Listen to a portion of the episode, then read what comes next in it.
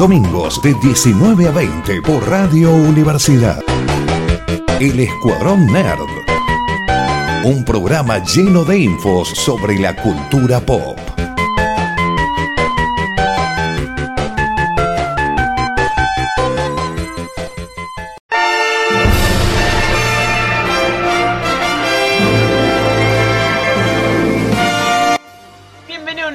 Programa del Escuadrón Nerd, aquí por Radio Universidad en el 94.7, donde lo vamos a estar acompañando con una horita del mundo nerd, cine, noticias, películas, videojuegos. Obi-Wan esta semana no, pero hay un poquito. Mi nombre es Emiliano y me acompaña Centeno, Elia Martínez. Ay, Emiliano, Obi-Wan siempre está con nosotros. Es como esa abuelita que tenía su fotito de, de Jesucristo, pero era Obi-Wan. Nosotros, pero somos así, pero con Obi-Wan. Ah, pasemos esa cadena, hay que, hay que rezar por ese señor. Y también está con nosotros el señor Martín López. Buenas, ¿cómo les va? Aquí estoy yo también. Iba a pedir que cuando me presenten pongan la canción Le Freak. Siempre quise eso, Sí. tiene que estar asociado a esa canción tan icónica para el mundo del friquismo, ¿no? El- y bueno, acá en este programa icónico De los freaks. de Creo que Está buscando el aguinaldo, ¿verdad? Se nota.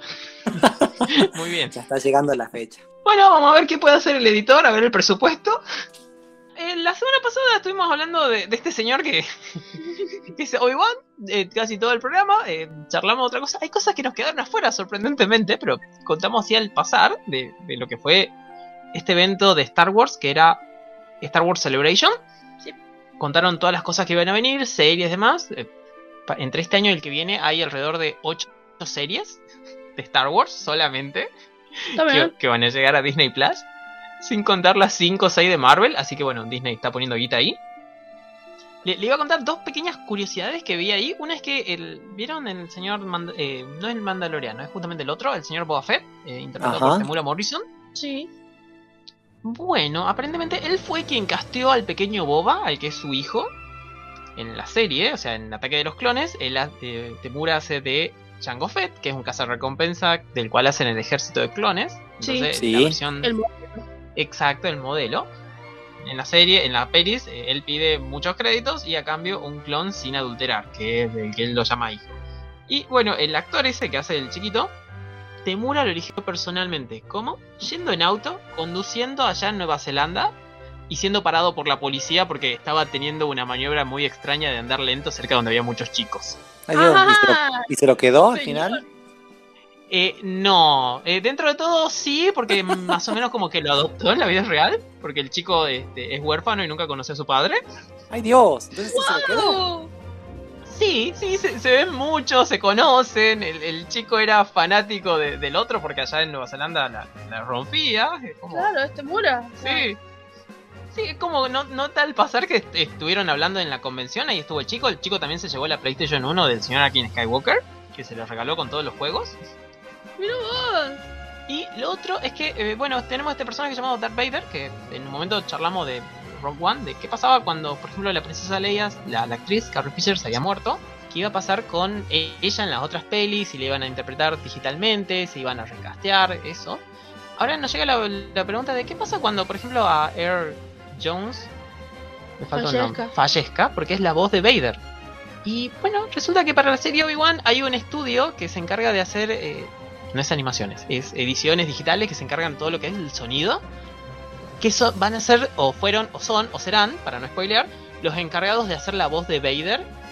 En Obi-Wan Kenobi. Ah. O sea que el actor no hace la voz. ¿O no Ah, hará la voz? Según lo que estaba viendo es como, sí, estuvo trabajando con los chicos, pero también tomaron la voz de él cuando era joven. Claro, porque ya es una persona muy grande. Sí, en Rogue One la, él la interpretó y se notaba que ya era un poco más grande. Sí. Sí, las voces Vader- cambian. Sí, y ca- cambió, un cambió una bocha. Obviamente, sí, pasaron 40 años de que lo interpretó por primera vez. ¿Cómo? Hay cambios. Y eh, bueno, eh, la voz, si la escuchamos, si la escucharon y la sienten muy fiel al Vader original, es porque está hecha, no en su totalidad, pero está hecha gran parte por computadora. Oh. Yo no quiero decir, pero cuando escuché la voz casi lloro de la emoción. Porque es como infancia estúpida. pero Sí. aparte por el, e- el actor que, que él dijo, él siempre le dio muchísimo crédito a- al señor Lucas Porque cuando dicen, "Na- no vamos a tener, los técnicos decían, vamos a tener ese señor escocés con ese acento tan lindo siendo Darth Vader, no da. Y después dijeron, vamos a tener que castear a alguien. Y cuando lo encontraron al señor James Earl Jones, Sí. él dijo, claro, él quería una voz de una persona de color del sur de Estados Unidos que tartamudeaba. Dijo así.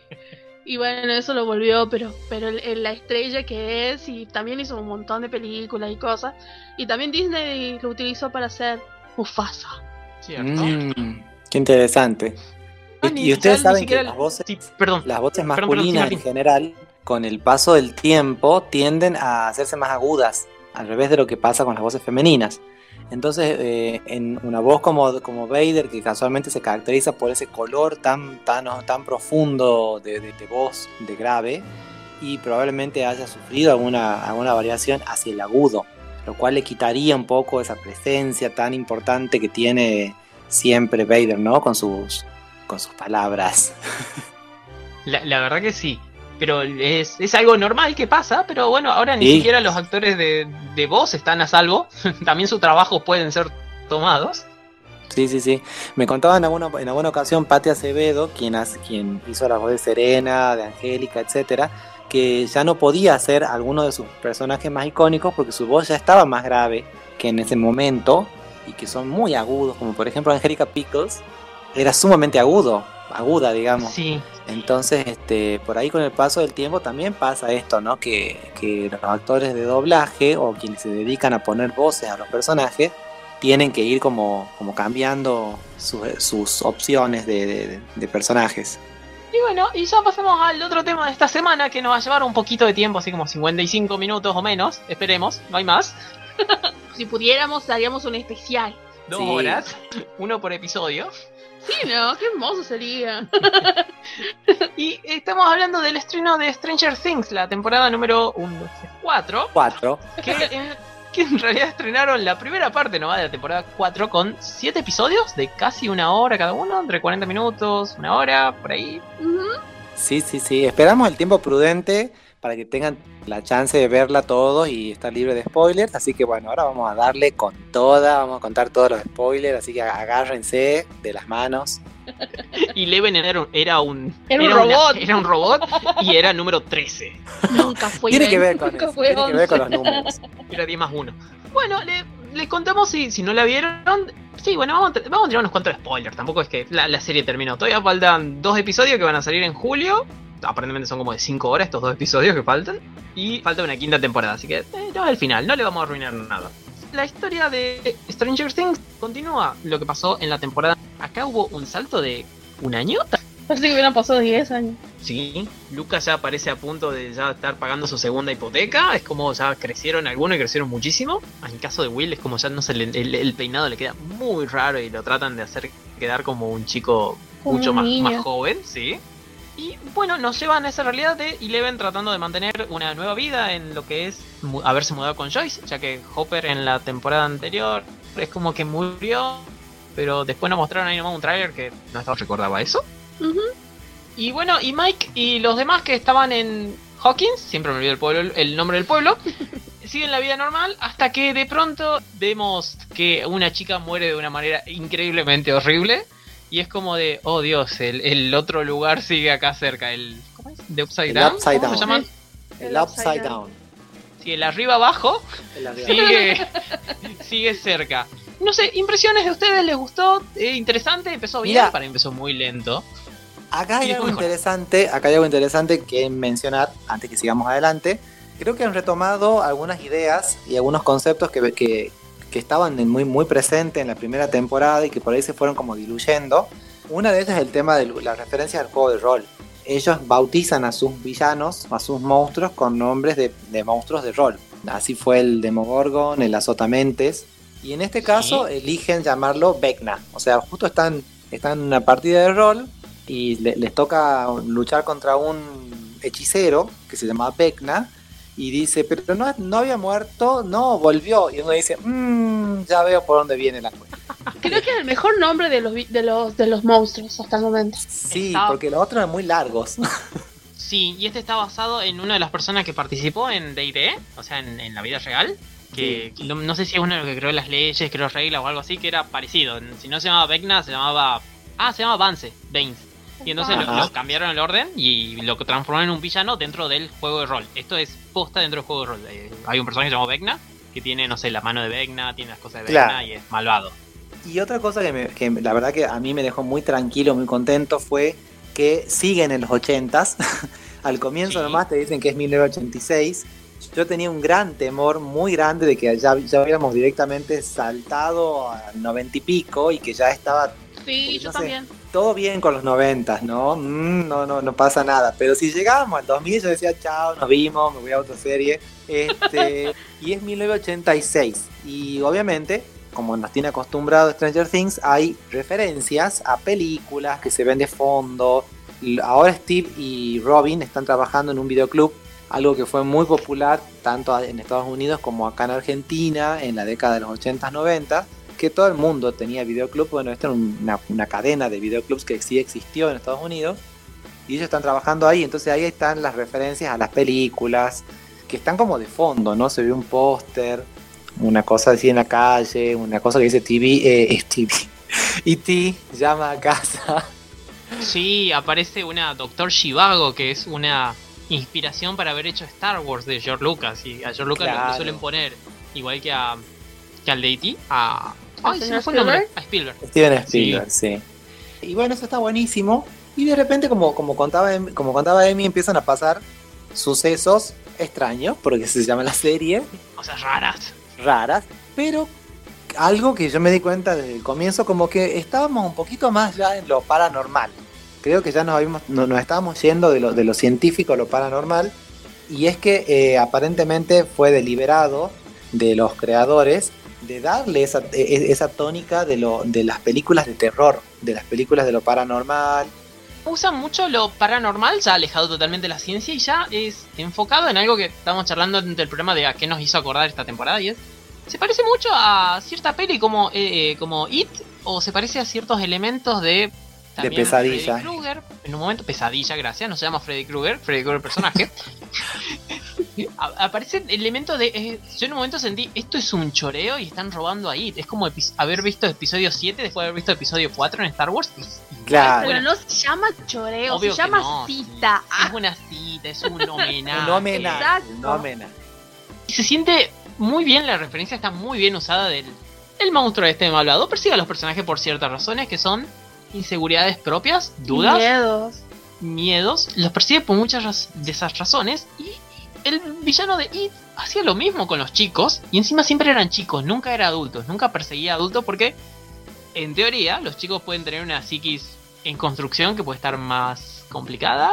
Pasar por muchas, por muchos sentimientos y cambios y me parece que pa- pasa por ese lado. Yo creo que también tiene que ver. Hay dos cosas que supo- ya vamos a llegar, pero así como ustedes hablaron acerca de lo que es del, de- del juego de, de rol, que es hermoso, los nuevos personajes que aparecen a mí me parece que son maravillosos. Los amé a los dos, tanto el bueno como, bueno, no el bueno, pero como el, el, el- el malo que quieren odiar Sí, y después el, el malo malo. Creo ¿Qué? que los dos actores hicieron un trabajo precioso, impecable. Sí, sí, sí. El, hay una representación del pueblo de los Estados Unidos en una sola persona, que es el novio de una de las, de las víctimas, sí. que empieza a perseguir. Sí. Todo lo que él dice acerca de- del juego de rol y de las sectas sí. es algo que las madres de esa época dijeron. Tanto así que, eh, que la esposa de Ronald Reagan hizo campañas con otras mujeres de asociaciones para salvaguardar el bienestar de los niños en estos juegos satánicos. Y él es esa voz y me pareció tan hermoso. Él es como las madres ochenteras, pero él del Estados Unidos. Él fue, yo digo, Claro. ay no, yo amo a esta gente, me está haciendo algo hermoso aquí.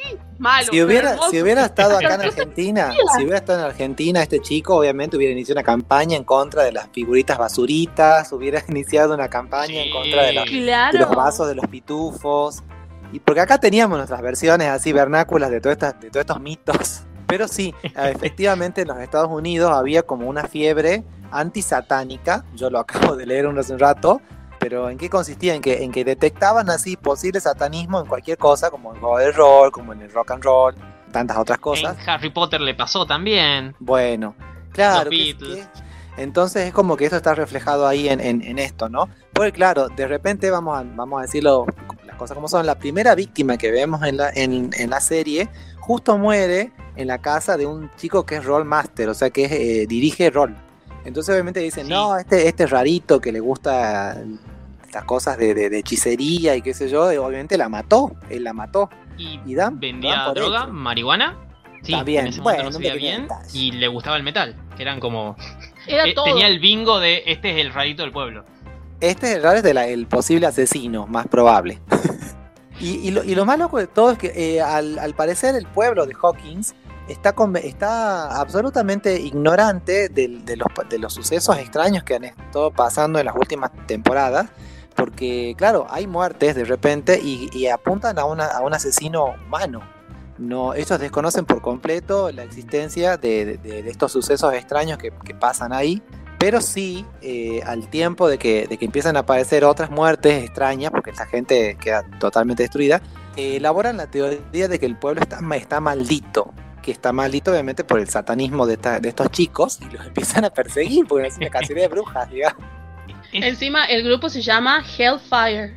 Sí. Que es una, de alguna manera, aparentemente sería como un homenaje, una referencia a X-Men, en el cual hay un grupo que se llama el Hellfire Club, que al cual pertenecen eh, Emma Frost, Sebastian Shaw y otros, y otros tantos personajes que son como una élite de mutantes malvados. Sí, y que a su club de tomar café lo llaman como el sería el fuego del, infierno o el, fuego, infernal. Sí.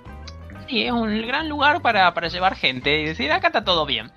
Y lo, que me llamó la atención de esto, lo que estaban diciendo es como el, pueblo sigue sin entender que, hay cosas extrañas sucediendo en su pueblo en cada año, porque cada evento que sucedió siempre está cubierto de alguna manera por el Estado, porque en la primera temporada era el laboratorio que estaban haciendo algo raro, bla, bla, listo. Segunda temporada, no recuerdo qué pasó, no importa. Tercera, toda la gente que murió, toda la gente que desapareció. Ah, fue un incendio, dice, fue un incendio, un incendio. Del shopping. Del shopping, sí, en el mall, en el en el su, en el super, no, en el en, el, super. En, el super mall hubo, un incendio, murió un montón de personas, desapareció un montón de personas y bueno, eso fue todo y murió justo el, jefe de policía. Claro, y el héroe fue Hopper, que lo amamos a Hopper. Sí. Por cierto, tremendo personaje le, creo que le creo más acá como, como el capitán que en la viuda. Lo creo más súper poderoso aquí que en la película que hizo de la, de, la, viuda de Marvel. También no lo quito, sí. Sí, pero está muy bueno. Pero no, yo creo que hay una cosa que también eh, que es hermoso, que, que, bueno, que como, como hablábamos, esta cuestión de, de, por qué los jóvenes y no los adultos. Y bueno, porque me parece que en la época de los 80 comenzaron a, a hacerse películas dirigidas a los adolescentes, porque empezaron a ver que era un mercado muy rico, era un mercado que no estaba cubierto, y entonces se hacía propagandas de comida, se hacía propagandas de ropa y todo, inclusive la, cuestión del mall, del, centro comercial, era para los adolescentes, tanto así que bandas y boy bands y, un montón de gente se presentaban ahí porque era la vida del adolescente. Entonces, me parece que eso siempre es muy importante. Y después de los preadolescentes que andaban en bici y todo eso. Y bueno, ahora acá me parece que los hermanos, los hermanos Duffer, lo que hicieron es, nosotros éramos los nerds que andábamos en bici, jugábamos al rol y que veíamos las películas enamorados de Steven Spielberg y George Lucas y las películas de terror. Entonces, ¿qué hacemos? Una serie en donde nosotros los nerds seamos el corazón de todo. Y que si vos te claro. ver muchas pelis eran los nerds, porque los Goonies eran los nerds. O sea, eran nerds. Sí, sí, eh, eh, claramente los Goonies es como, como lo que marca el hilo conductor de esto, eh, las aventuras de un grupito de chicos en bicicleta. O sea, más parecido imposible, ¿no? Y después también hay muchas referencias interesantísimas a otras películas muy icónicas, como por ejemplo Carrie. Hay una escena, porque vamos a contar un poquito a la gente. Eleven, nuestra, que, nuestra heroína, está viviendo en California ahora y está tratando de adaptarse a una nueva vida en una escuela en la cual le hacen bullying. El bullying siempre estuvo, estará mal. A la gente que opine lo contrario, la verdad que ojalá que les pase. este, pero eh, en carne propia. En carne propia. Esta chica que ya salvó el mundo tres veces, va a la escuela, a la secundaria, y le hacen un bullying espantoso, un grupo de, chicas bonitas y populares, que es otra temática muy clásica de esa época también. Y hay una escena muy particular que ella está en, una, en un lugar de patinaje, en una pista de patinaje así con música. Y vienen estas chicas, la, la, la hacen entrar a la pista, se le burlan, no sé qué, y le tiran un líquido así de una especie de bebida. Con lo cual uno dice, no, acá por favor. Yo dije, yo estaba viendo así, dije, acá quiero Carrie ya. Y me dieron La Carrie. verdad. Y me lo dieron. ¿Qué faltó? Los poderes. Yo quería que se cierren todas las puertas, que todo empiece a destruirse. Y no podía porque Eleven perdió los poderes en la temporada anterior. Que esa es una cosa que te la, te la marcan mucho, ¿no? La, la- está sin poderes ella. Entonces, ¿qué, qué hace y le pega una, con, con un patín en la, ca- en la cara a la otra, que es una cosa que muchos hemos hecho de niños. Y la otra ahí cuenta la leyenda, cuenta, yo no, yo no me acuerdo. Y bueno, esto es muy estilo Carrie, ¿no? Esta, esta chica buleada que de repente explota, en este caso sin poderes, pero que explota en una cosa muy también violenta, porque lamentablemente el bullying generalmente genera más violencia, una violencia eh, en, re- en represalia del bullying. Entonces, este, eso fue lo que pasó ahí también, está reflejado. Bueno, esa es una referencia a esta película Carrie, también del terror clásico de esa época. Acá lo, lo interesante me parece es que hicieron en el grupo de muchos personajes para contar historia. No lo vamos a matar a todos todavía, o no vamos a matar a nadie todavía, no sabemos qué va a pasar.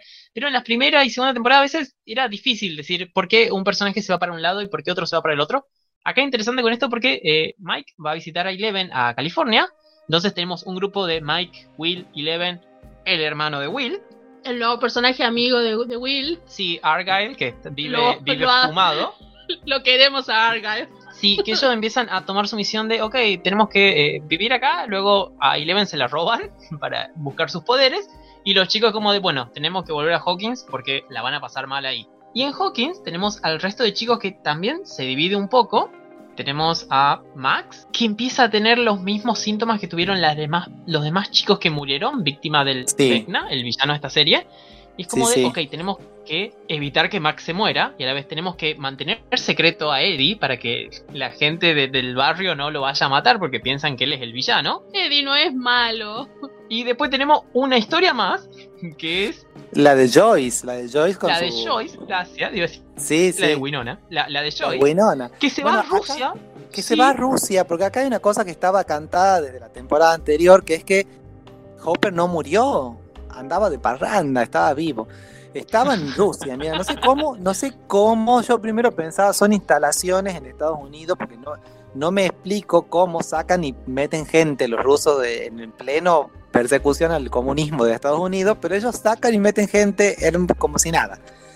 Entonces nos, nos encontramos que Hopper está en Rusia. Yo acá voy a decir una cosita que esa parte de la historia me aburrió tanto, tanto, tanto. Cada vez que aparecía la parte de Rusia era para mí como ya saben qué. La isla de sí, lo sabemos. Pero bueno, ahí está Hopper en Rusia. Un y momento. Sí, y Joy recibe un, un anónimo diciendo que está en Rusia. Es muy gracioso la- toda la parte esa de, de- ella lo actúa muy, muy bien y muy, muy cómica a la vez. Entonces con el, con el amigo, que no me acuerdo el nombre ahora, el amigo nerd, Eh, yo le decía Boris, pero no, no me acuerdo cómo se llamaba. Bueno, el amigo nerd. El amigo así, conspiranoico. conspiranoico. Ahí está. Que él está obsesionado con Rusia, la KGB y todo el poder que tiene la KGB y como ellos saben todo y te van a matar porque esto es una trampa. Hopper no está vivo y si está vivo lo están usando para traerte. Claro, básicamente. Entonces terminan yéndose ellos a Rusia, así de una manera bastante loca y... Pero así es como, como dice Emiliano, terminan todos los grupos separados, pequeños subgrupos separados en distintos lugares del mundo, como para que haya una, una- una diversidad de, de- de historias también. No todo pasa en el mismo lugar como fue en la primera temporada, que era todo en Hawkins. Next. Cambio y fuera. Yo creo que esto también es como una suerte, es como, me, me parece, no sé porque acá estamos nerdeando a full, pero me parece que es como, son tres campañas, tres grupos, inclusive hasta nuestro personaje principal como está ahí tratando de ver qué es lo que pasa, parte de la historia pasa por ese lado y después parte de la historia pasa por el grupo que está en Hawkins, entonces los otros están moviéndose para acercarse al otro grupo, entonces me parece que aquí los hermanos, los hermanos Duffer están haciendo un trabajo de literalmente pensando como que todo es un juego de en, un tablero y están moviendo las piezas. Y, y crearon unos personajes muy buenos. Yo creo que la aparición de Eddie Munson es hermoso, es él, yo, yo conversaba esto con Emiliano antes, cuando estábamos viendo la serie, es que él se parece, primero que se parece a un joven Robert Downey Jr., y a la vez se parece a un joven Eddie Van Halen. Sí. Y es como una mezcla, tiene ese, tiene ese charming que, que tuvo Downey Jr. cuando era adolescente en las películas de como en, Mad Science y tiene esa cosa de rockero como Eddie Van Halen que amaban, las mujeres lo amaban y, y después de repente está este enfermero que vemos por el otro lado, el otro espectro, que te empieza a contar que estuvo con Eleven, con él, que le estaba diciendo, que le estaba ayudando, y vos decís, ¿qué está pasando acá? Perdón, tenés razón, nos faltó eso de... Tenemos también flashback en esta temporada. Tenemos como cuatro líneas temporales en el presente y luego tenemos una en el pasado de antes de la primera temporada donde vemos, primero sin entender bien y después como, ah, todo empieza a cobrar sentido. Y ya por la duda que nos revelemos quién es Vecna. Que es de... Eh, ¿Por qué carajo estamos aprendiendo el pasado de Eleven? Y después entendemos que Eleven está redescubriendo su pasado porque A se olvidó, B aparentemente eh, necesita esto para ya como sanarse a sí misma, porque aparentemente tuvo un como un ACB, no, no es un ACB, perdón. Sí. Un stroke. Tuvo como un stroke, que es un, ACB. Un ACB en la tercera temporada y eso evitó que acceda a sus poderes y bueno, hay toda una cosa un poquito más psicológica, eh, no solamente física. Claro, ella, ella de alguna manera, eh, de hecho el título del episodio es algo así como monstruo y heroína, que ella, ella, está en esa cosa que, se considera que es que no sabe si, si, si, es, si ella es buena o mala, si es un monstruo o es una heroína. Y de alguna manera eh, llegar a encontrar ese punto de equilibrio y decir, bueno, soy un poco las dos cosas, pero ahí vamos a ver por qué ella cree que es un monstruo. Tiene un recuerdo medio perdido y medio reprimido, en el cual ella habría hecho algo muy malo, pero bueno, de a poco la, la, la serie nos va llevando a descubrir qué pasó realmente en esa ocasión y, ahí está el plot twist final, que no sé si creo que no lo vamos a contar capaz. Diría eh, que no, por las dudas, para esas personas que están viendo la serie, están embarcadas y le encanta un montón. Es como de, ok, esa última partecita no, la dejamos abierta para la dejemos ahí, la que dejemos el día. Martín, no, vamos a una pausa y ya volvemos con más Escuadrón Eh, sí. Los domingos de 19 a 20 todo lo que necesitas saber de cómics, pelis, series, libros, videojuegos. En el Escuadrón Nerd por Radio Universidad.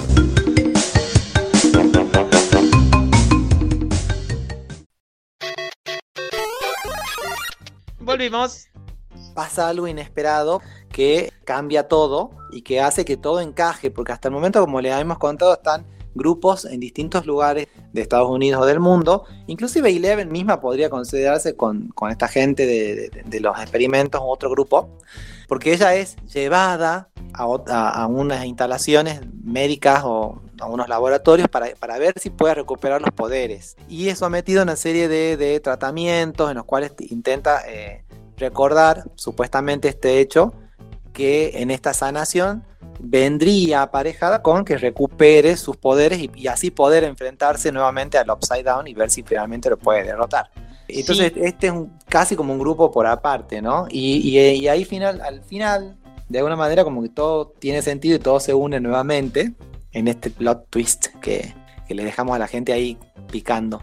Me pareció una mejor temporada que la tercera, en cómo está planeada, en la consistencia me parece increíblemente una mejor temporada que la segunda, porque la segunda es, para mí es lo peor que tiene Stranger Things, es casi innecesaria, pero a mí me da mucho miedo el tema de tener tantas, tantos personajes en diferentes lugares y que sabes que al final se tienen que, juntar y es como, si lo juntas igual que en la temporada 2, porque la temporada 2 Eleven tuvo todo el tiempo hasta que se fue a hacer su propia aventura de un episodio y después justo llega para eh, terminemos esto y que ruede el crédito. Y es como de, quedo medio ojito. Como de, me, da miedo eso. O sea, si lo haces bien, es el Señor de los Anillos. Pero si lo haces mal, es como, es la segunda temporada de Stranger Things de nuevo. Sí, sí, sí. Quedan esos dos capítulos largos para ver que, cómo lo resuelven. Cinco horas de contenido en dos episodios. Sí, también. No, bueno, pero también yo, cuando, cuando apareció lo de la casa y de la gente en los años 50 y todo eso, me hizo recordar un poco como a, a la serie esta alemana. Eh, Dark. A Dark también. Yo lo vi así como, oh, mira, qué, qué, parecido. O sea, si lo hicieron de manera intencional, onda como guiño guiño, sabemos que nos estamos copiando mutuamente. Me pareció muy copado, muy copado. Eso también me gustó. Sí. Porque es como que eh, sabemos lo que nuestro público está viendo, porque la gente que vio Stranger Things, obvio que también vio Dark. Pero también una cosa que a mí me, me gustó mucho, por esta cuestión de que hicieron crecer a los personajes femeninos, como a Max, por ejemplo, o como a la amiga de Steve, que no me acuerdo cómo se llama, que sé que es Maya, es Maya Hawk, Eh, la hija de Uma Thurman y Robin. Robin, sí. Las hicieron crecer de una manera tan copada.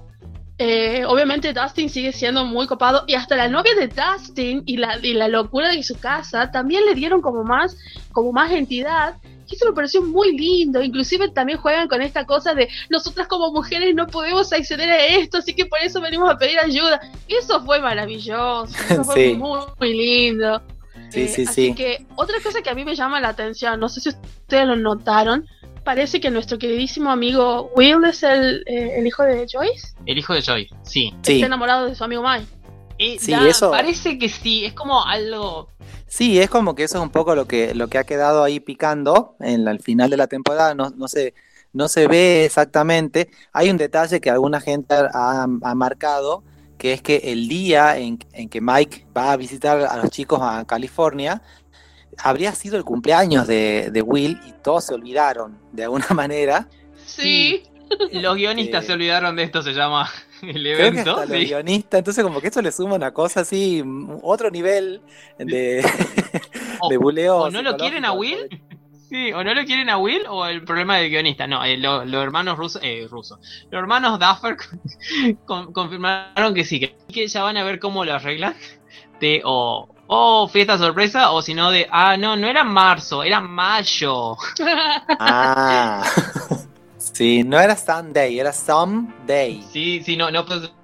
Por el anterior quisieron hacer referencia a ese hecho porque en un momento Will parece que no quería jugar tantos calabozos y dragones como antes, empezaba a tener otros intereses y Mike le tiró algo súper estúpido de no es mi culpa que a vos no te gusten las mujeres, yo solo quiero jugar juegos de rol.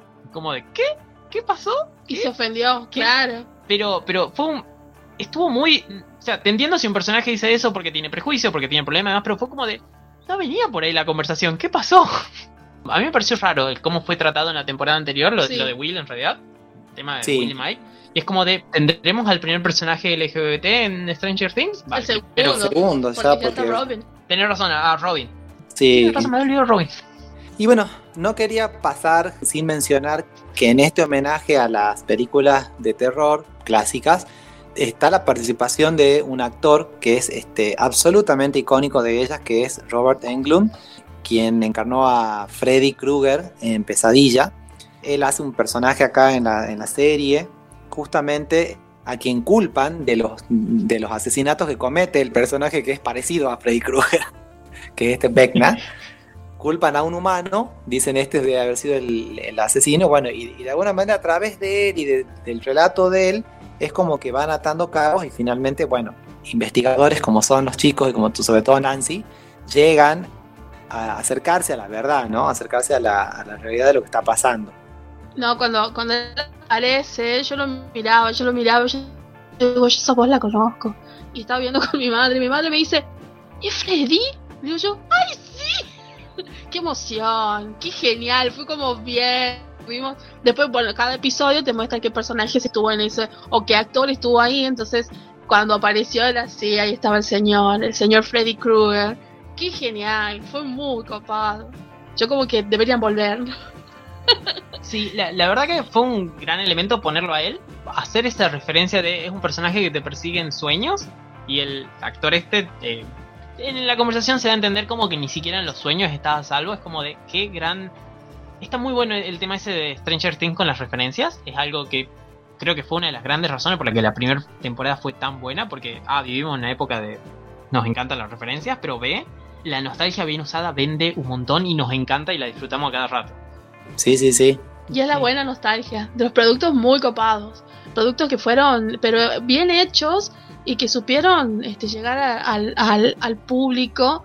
Tanto que esto, esta gente, los hermanos Duffer seguro, creci- obviamente, crecieron viendo todo eso, jugando todos los, juegos. Inclusive hasta la música que están escuchando, la música que escucha Max, o sea, es tan ochentosa, es como, ellos deben haber hecho, es como el señor, eh, como el señor eh, Gunn, que él agarró y dijo, la música de, de por ejemplo, Guardián de la Galaxia. de Peacemaker o inclusive hasta de los propios eh, Guardianes de la Galaxia es parte de lo que a él le gusta escuchar, lo mismo que hace Quentin Tarantino. Entonces es más que obvio que los hermanos que los hermanos Duffer dijeron, bueno, esto es música que nosotros escuchábamos cuando éramos chicos o por lo menos que estaba en nuestra casa, así que es como un poquito a lo que ellos hicieron eh, o- de jóvenes, pero es hermoso, es hermoso, la verdad que está re Sí, es lindo. buenísimo. Eh, Hay, hay una referencia, hay una referencia acá en lo que ¿Qué? está diciendo Noé, que es de alguna manera lo que te puede proteger del mal es la música. Vamos a decirlo así para no spoilear mucho. El tema elegido, el tema que han elegido es uno de Kate Bush, que es este Running Up That Hill, también llamado Deal with God. Este, que es una canción que a mí me gusta muchísimo hace tiempo, ya aparecía en la banda sonora de Pose, y la verdad que es muy interesante cómo está hecha, eh, la, la- la- melodía y todo esto. Y se ha puesto obviamente de moda y hay playlist ya en Spotify con, con esta canción a la cabeza y con la música de la serie. Sí, la, suele, suele pasar de que después de que un tema revive, por llamarlo así, con una serie, en el canal de YouTube oficial de los artistas normalmente se le cambia la portada y ahora eh, ese tema, si no me equivoco, tiene de Stranger, Stranger Things, el de Peacemaker, que era... eh, eh, también ya le cambiaron el, el- el coso. Es como, de- es, como cuando sacan el libro con la portada de la peli. Es como de, Sí. oh sí, esto va a tener una segunda vida y lo vas a usar. Bueno, acá también Es genial, lo sí, disfrutamos. y es hermoso como también. Y no, me querés llevar a Mordor como, sí, Sí, yo lo quiero al señor Eddie de mi lado, quiero que esté mi amigo. Y me- quiero y me mató, me, me mató Steve diciendo, ¿qué es Mordor? ¿Qué es la Tierra Media? No sé si esa es una referencia que ustedes han entendido. Sí, Es hermoso, cierto. dice. Y me gusta porque me gusta el análisis que él dice, y bueno, dice como, como, la- como le está pasando, dice la de Fellowship, me parece que vamos a tener que ir a Mordor. Está bueno, la, la verdad que esa referencia siempre funciona, cuando está muy bien usada sí funciona. Y nos queda ver el- lo que va a ser el final, la resolución de esta temporada, que no es el final de la serie porque va a haber una quinta temporada, pero nos quedan eh, los rusos, eh, los rusos, de nuevo con los rusos. Los hermanos Duffer dijeron eh, de que Otros hermanos. los, los otros, lo- los de acá, dijeron de que bueno, el final de la serie va a ser aparentemente dos episodios de cinco horas en total cada uno, tal vez un poquito menos si contamos créditos, pero son cinco horas de contenido metidas en dos horas y, nos dividieron la serie en dos partes. Tengo muchas ganas de que ya llegue ese día. Y Sí. verla, obviamente, de una sentada, probablemente. Aparte cómo terminó el último episodio, porque ahora tenemos que decir que otra mujer importante del grupo de los de los chicos estos está siendo tomada o tiene una o va a tener otra participación porque me encantó, me encantó todo lo que pasó ahí. Entonces iban a tener que ir como a salvarla tal vez. Y lo más maravilloso es que en el último episodio que nos puso Netflix es como, ah, miren lo que les dejo, tengan patada en la canilla y se fue. Y Sí. vos decís, ¿en serio?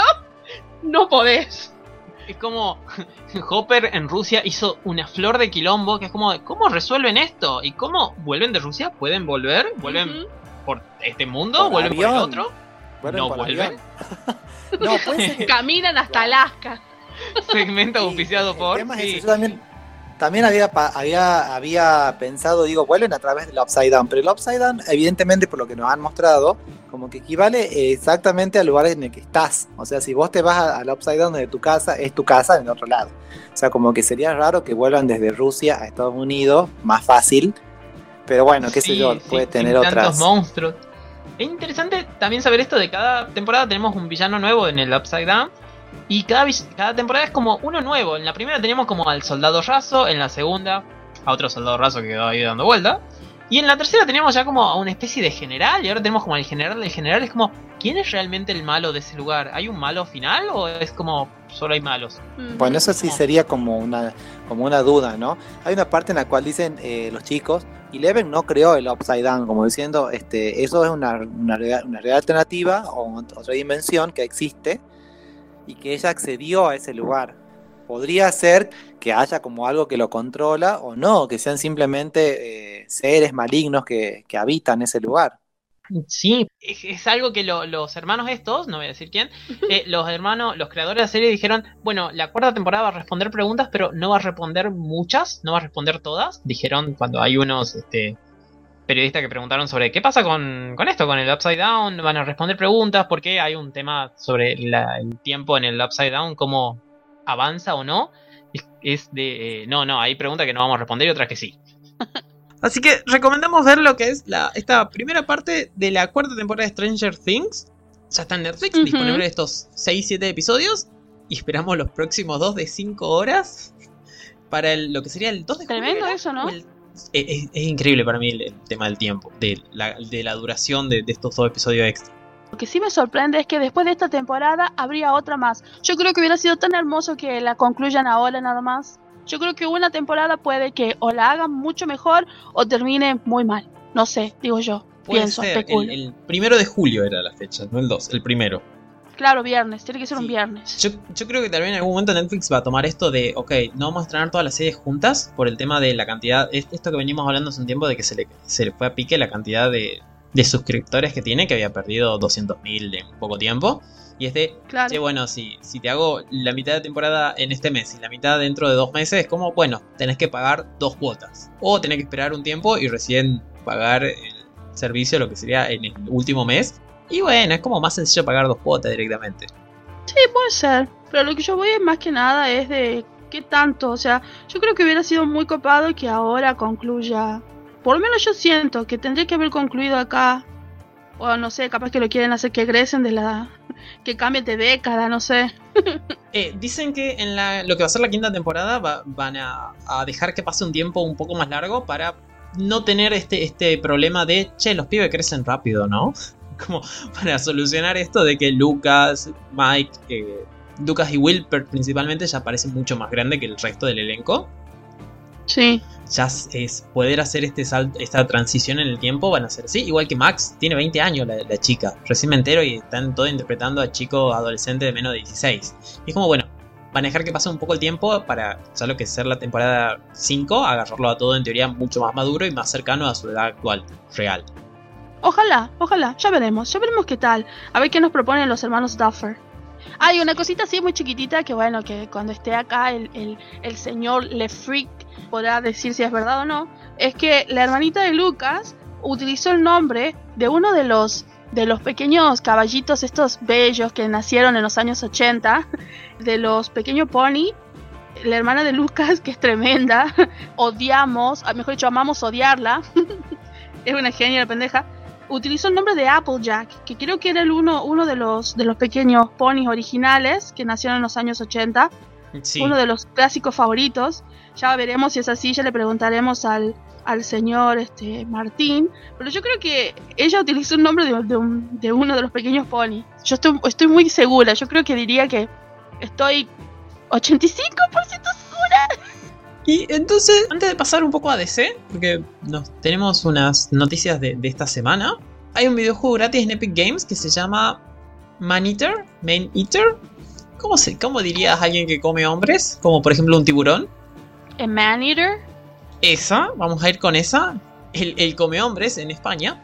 Eh, es un, un juego donde eh, interpretas a un tiburón en tercera persona que tiene que ir comiendo y asesinando gente y otros animales y va subiendo de nivel y va desarrollando nuevas habilidades, nuevas evoluciones.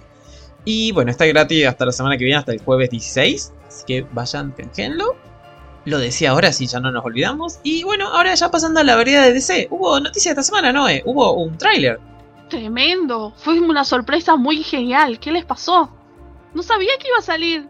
No lo tenía en mi radar, era como sabía que iba a pasar, pero fue así como ¡Oh! YouTube me dijo, tienes algo nuevo para ver. Y yo empecé a buscar, a buscar, a buscar y ahí estaba.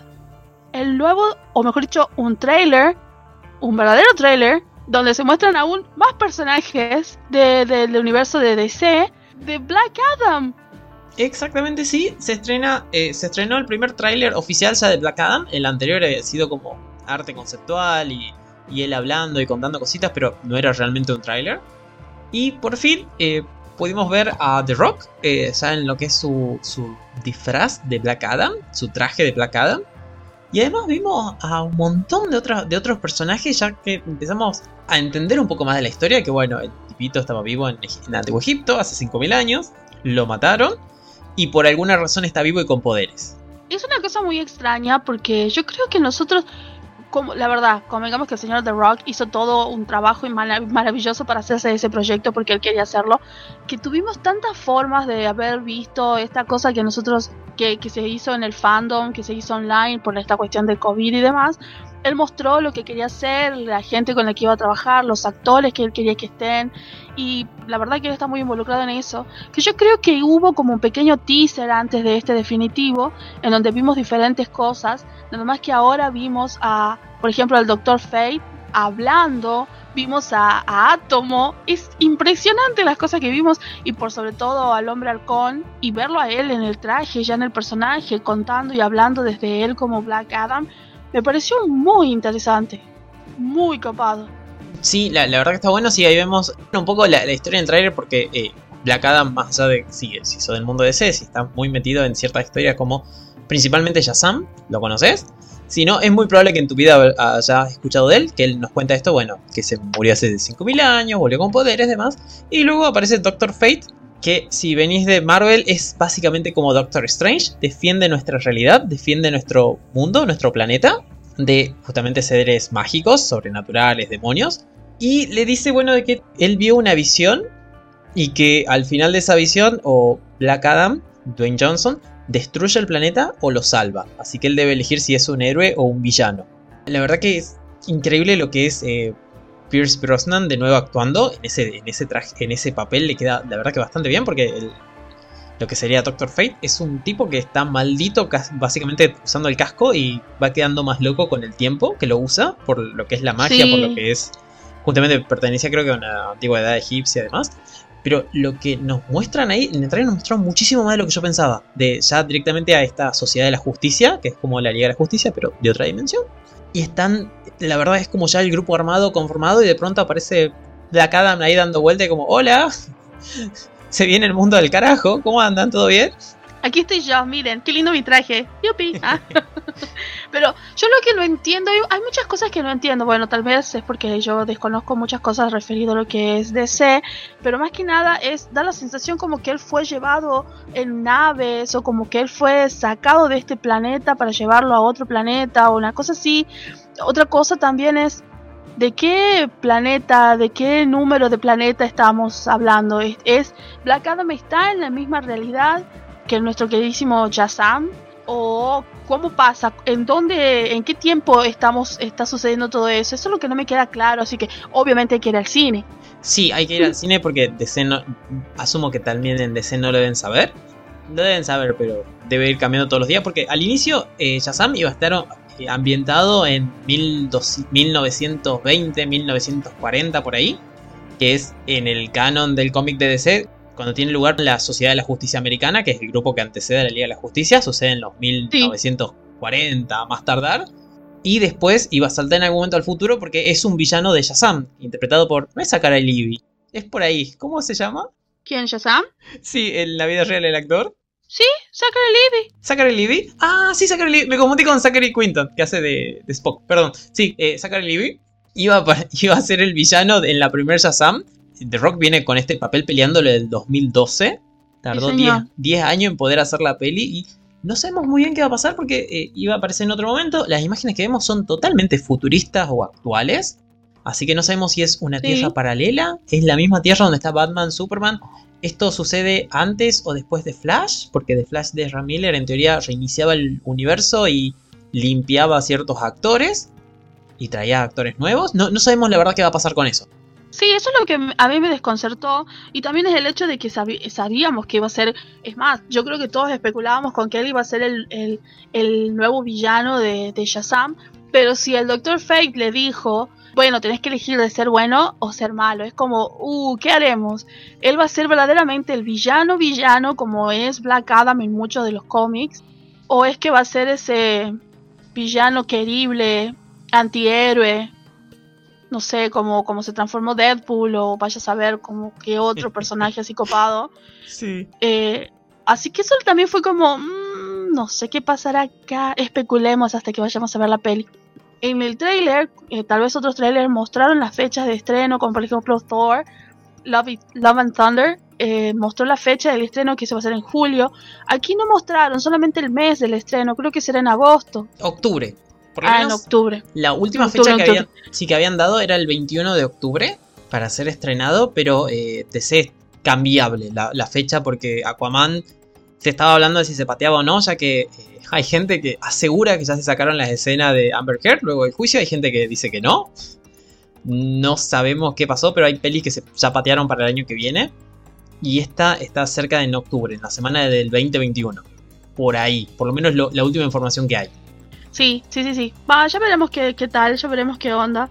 Ojalá que sea una buena película, ojalá que, que él haya hecho la justicia que quería con este personaje, porque la, ver- la verdad creo que es como que él hubiera nacido para este personaje en, en todo, en la forma de en la forma de, de cómo es él físicamente y en general lo que cuenta la, la historia. Hay que ver, hay que ver qué tan ligado va a estar a Shazam, que eso es lo que más me llama la atención, porque Shazam también sale este año. También sale este año, sale en diciembre del 2022. Y eh, al final de Shazam 1, en realidad no al final, pero había una parte en Shazam 1 donde hay un monstruo que es un, un escarabajo, no, perdón, un gusano eh, con poderes mentales. De otra dimensión, sí. De- sí, que da a entender como de hay que juntar al grupo de los malos. Y hay una estatua en un momento, me parece que, que es muy parecido a lo que sería el personaje de, de- de Black Adam, justamente, de, Dwayne. Sí, sí, sí. sí. Entonces no sabemos si en Shazam 2 va a aparecer ya definitivamente Dwayne o no.